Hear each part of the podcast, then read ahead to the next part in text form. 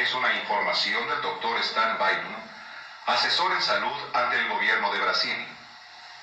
Enzimólogo reconocido internacionalmente y alumno del doctor Edward Howell, considerado el padre de la enzimología del siglo XX. La información que vas a escuchar a continuación es de vital importancia para ti y tu familia. Sobreviviendo la plaga venidera, del doctor Stan Bynum. Voy a hablarles el día de hoy acerca de la amenaza de la enfermedad infecciosa, a veces llamada plaga. ¿Por qué esta amenaza es tan importante para ustedes y cómo es que llegamos a esta situación? También les voy a hablar acerca de un plan de acción para mejorar su capacidad para resistir esta amenaza. Hasta tiempos muy recientes, nuestras autoridades médicas estaban realmente confiadas en que las enfermedades infecciosas ya no representaban una de las principales amenazas para la salud. Sin embargo, los hechos de los últimos años han demostrado que esta creencia es dramáticamente incorrecta. Las epidemias de enfermedades infecciosas están aumentando en gravedad y frecuencia. Algunos de los factores que han ocasionado este retroceso trágico en las tendencias de la salud han sido identificadas claramente por nosotros. No debe sorprender que el abuso de los antibióticos es un factor principal en el regreso de las enfermedades infecciosas, como una de las principales amenazas para la salud. Sin embargo, es una gran sorpresa para la mayoría de la gente que los medicamentos antiácidos, que son muy populares, vendidos sin receta, pueden estar contribuyendo grandemente a la disminución general de la inmunidad humana a las infecciones. El conocimiento de estos hechos puede sugerir fuertemente ciertas medidas que se pueden tomar para incrementar la respuesta inmunológica y las probabilidades de evitar o sobrevivir la amenaza. En 1969, el Inspector General de Salud de los Estados Unidos declaró que la nación estaba lista para cerrar el libro de las enfermedades infecciosas. Mediante el uso de la vacunación, las medidas sanitarias mejoradas a nivel público y especialmente a través del desarrollo y el uso generalizado de potentes antibióticos, las temidas enfermedades por infección que habían asolado al género humano a lo largo de la historia parecían estar totalmente bajo control. Las epidemias que alguna vez habían sido enfermedades letales como la fiebre amarilla, cólera, pulmonía y tuberculosis fueron relegadas a la historia antigua o consideradas ser únicamente un problema en alguna región subdesarrollada del mundo. Sin embargo, comenzando en los últimos años de los 70, empezó a producirse rápidamente un sorprendente cambio de este punto de vista de las enfermedades infecciosas. Habían dos características nuevas a esta renovada preocupación. Número uno el surgimiento de enfermedades previamente desconocidas. Y número dos, de aún mayor preocupación, la evidencia del desarrollo de cepas de bacterias resistentes a los antibióticos, tales como el agente infeccioso de la pulmonía y de la tuberculosis. Nos estábamos percatando de que las enfermedades previamente controladas estaban ahora resurgiendo en una forma que no respondía a los antibióticos. La primera advertencia importante de que las enfermedades infecciosas no han desaparecido como una amenaza para la salud se presentó en 1976 con el súbito brote de la enfermedad de los legionarios, que a menudo es una enfermedad mortal causada por una bacteria desconocida hasta ahora. Luego siguió un periodo de 15 años, durante el cual las autoridades de la salud se preocuparon más y más acerca de las infecciones pero su atención aún se enfocaba en nuevas enfermedades que surgían.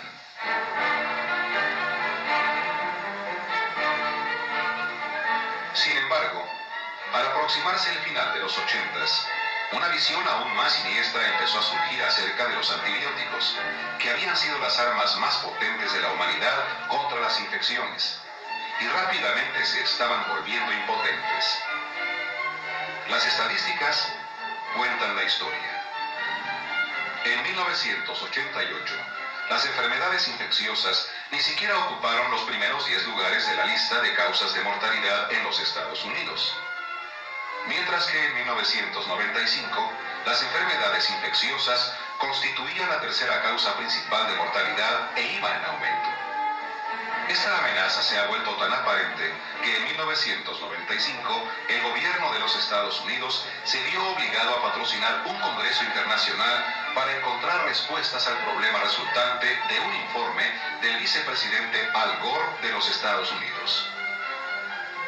Desgraciadamente, este informe solo trató de soluciones políticas y soluciones regulatorias para el problema no se le ofrecía ninguna ayuda a las personas que necesitaban pensar la forma de incrementar el nivel de su protección personal contra las enfermedades infecciosas. La gravedad del problema también ha desatado una cobertura en los medios masivos de comunicación. En 1994, la revista Time publicó un artículo principal titulado Todos los asesinos alrededor. En marzo de 1994, Newsweek publicó un artículo principal titulado El fin de los antibióticos. En 1995, US News and World Reports publicó un artículo principal llamado Los destructores de enfermedades, acerca de la lucha del gobierno contra las enfermedades infecciosas.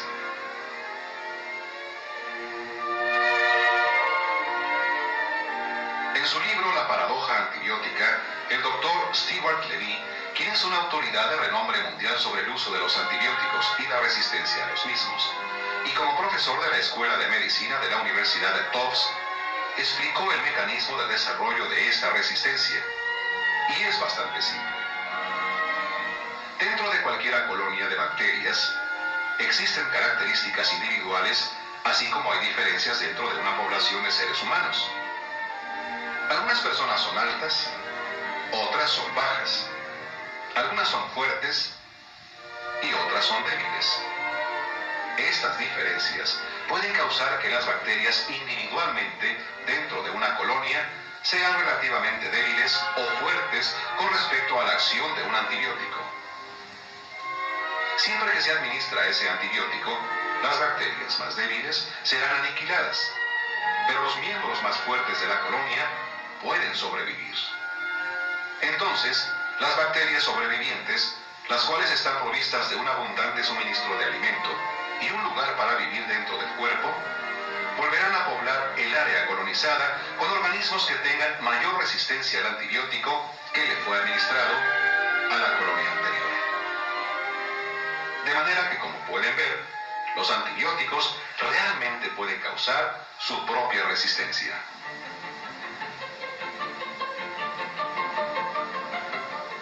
Abuso de los antibióticos también ha producido otro efecto secundario muy detestable, que es la destrucción de la flora benéfica del intestino humano. El tracto intestinal normal del ser humano contiene aproximadamente 100 cuatrillones de células bacterianas, lo cual es aproximadamente 10 veces el número de células del cuerpo humano en el adulto humano promedio. Estas bacterias, las cuales normalmente habitan en el tracto intestinal humano, no causan infección. En vez de ello, realizan muchas funciones útiles en el organismo, incluyendo y especialmente la de formar una barrera defensiva contra la implantación y colonización por microorganismos infecciosos. A estas bacterias intestinales se les refiere como las bacterias amigables y son responsables en gran medida de mantener saludable el tracto intestinal inferior.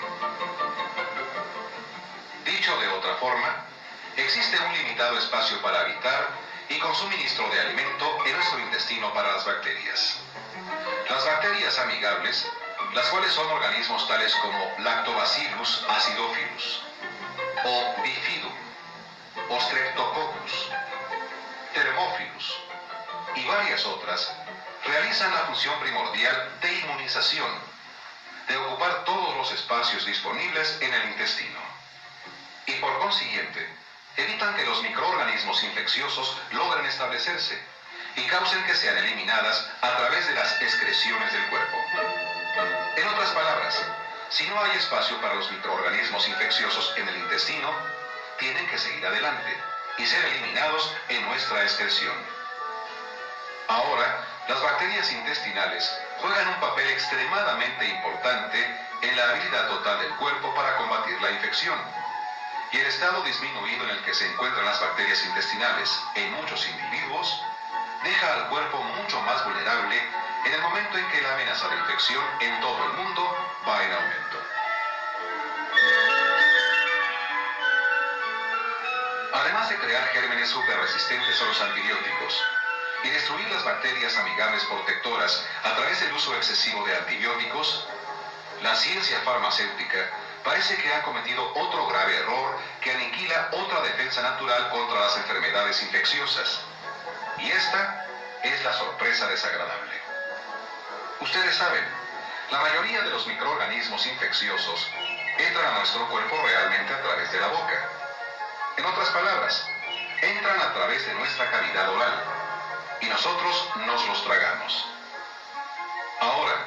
Una muy importante protección que reduce la amenaza de esta ruta de infección es el medio extremadamente ácido del estómago. El ácido estomacal, además de formar parte de un paso crítico del proceso digestivo, también actúa para desinfectar los contenidos estomacales y matar la mayor parte de las bacterias, virus u hongos que entran al estómago. Es seguro que la pérdida de esta importante función conllevará a un mayor grado de infección. Irónicamente, el ácido estomacal, el cual es esencial para el proceso digestivo y forma una parte tan crítica en la inmunidad general del cuerpo a las enfermedades infecciosas, de alguna manera se ha convertido para la mayoría de los profesionales clínicos de la medicina, y puedo agregar, para el público también, como indeseable. Nos hemos acostumbrado a referirnos a esta condición como indigestión administrando algún compuesto o medicamento que reduce el ácido estomacal. Se ha pensado equivocadamente que la acidez estomacal es la causa de las úlceras gástricas, a pesar de la muy fuerte evidencia científica que prueba lo contrario. De hecho, las investigaciones recientes han mostrado que la causa principal de las úlceras gástricas es la bacteria llamada Helicobacter pylori, que infecta la mucosa estomacal.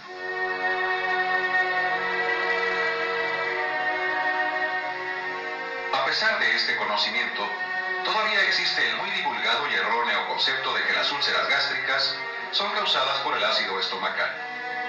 En años recientes, los compuestos principales que se han utilizado para reducir el malestar estomacal han sido simples alcalinizadores, que más o menos reaccionan con el ácido estomacal y lo neutralizan.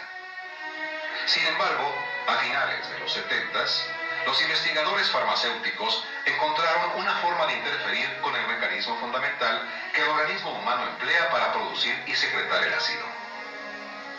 Este hallazgo dio por resultado la producción de cuatro nuevas medicinas que fueron muy amplia y erróneamente exaltadas como curas para las úlceras.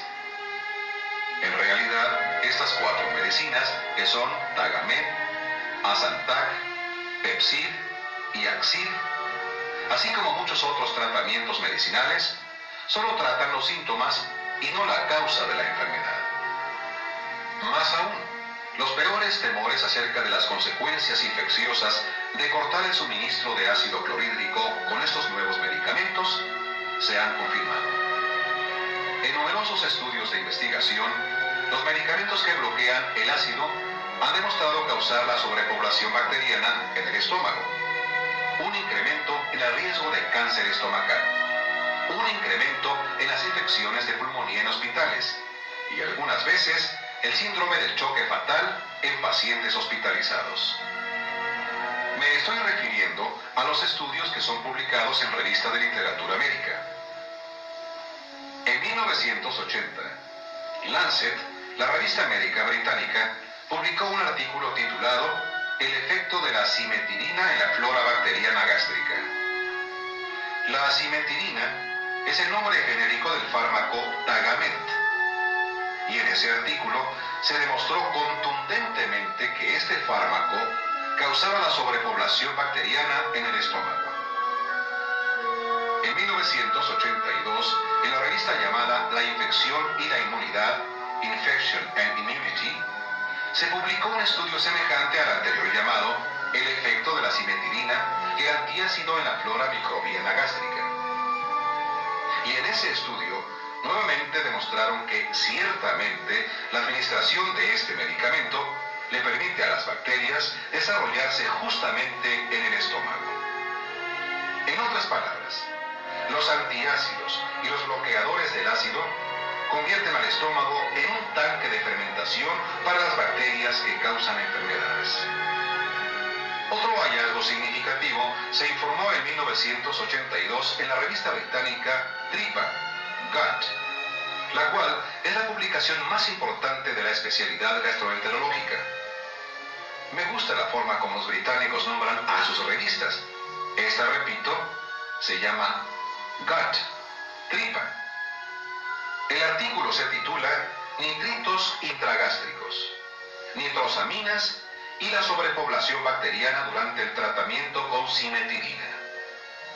Ahora, déjenme decirles lo que esto significa. Están diciendo que existe una sobrepoblación bacteriana.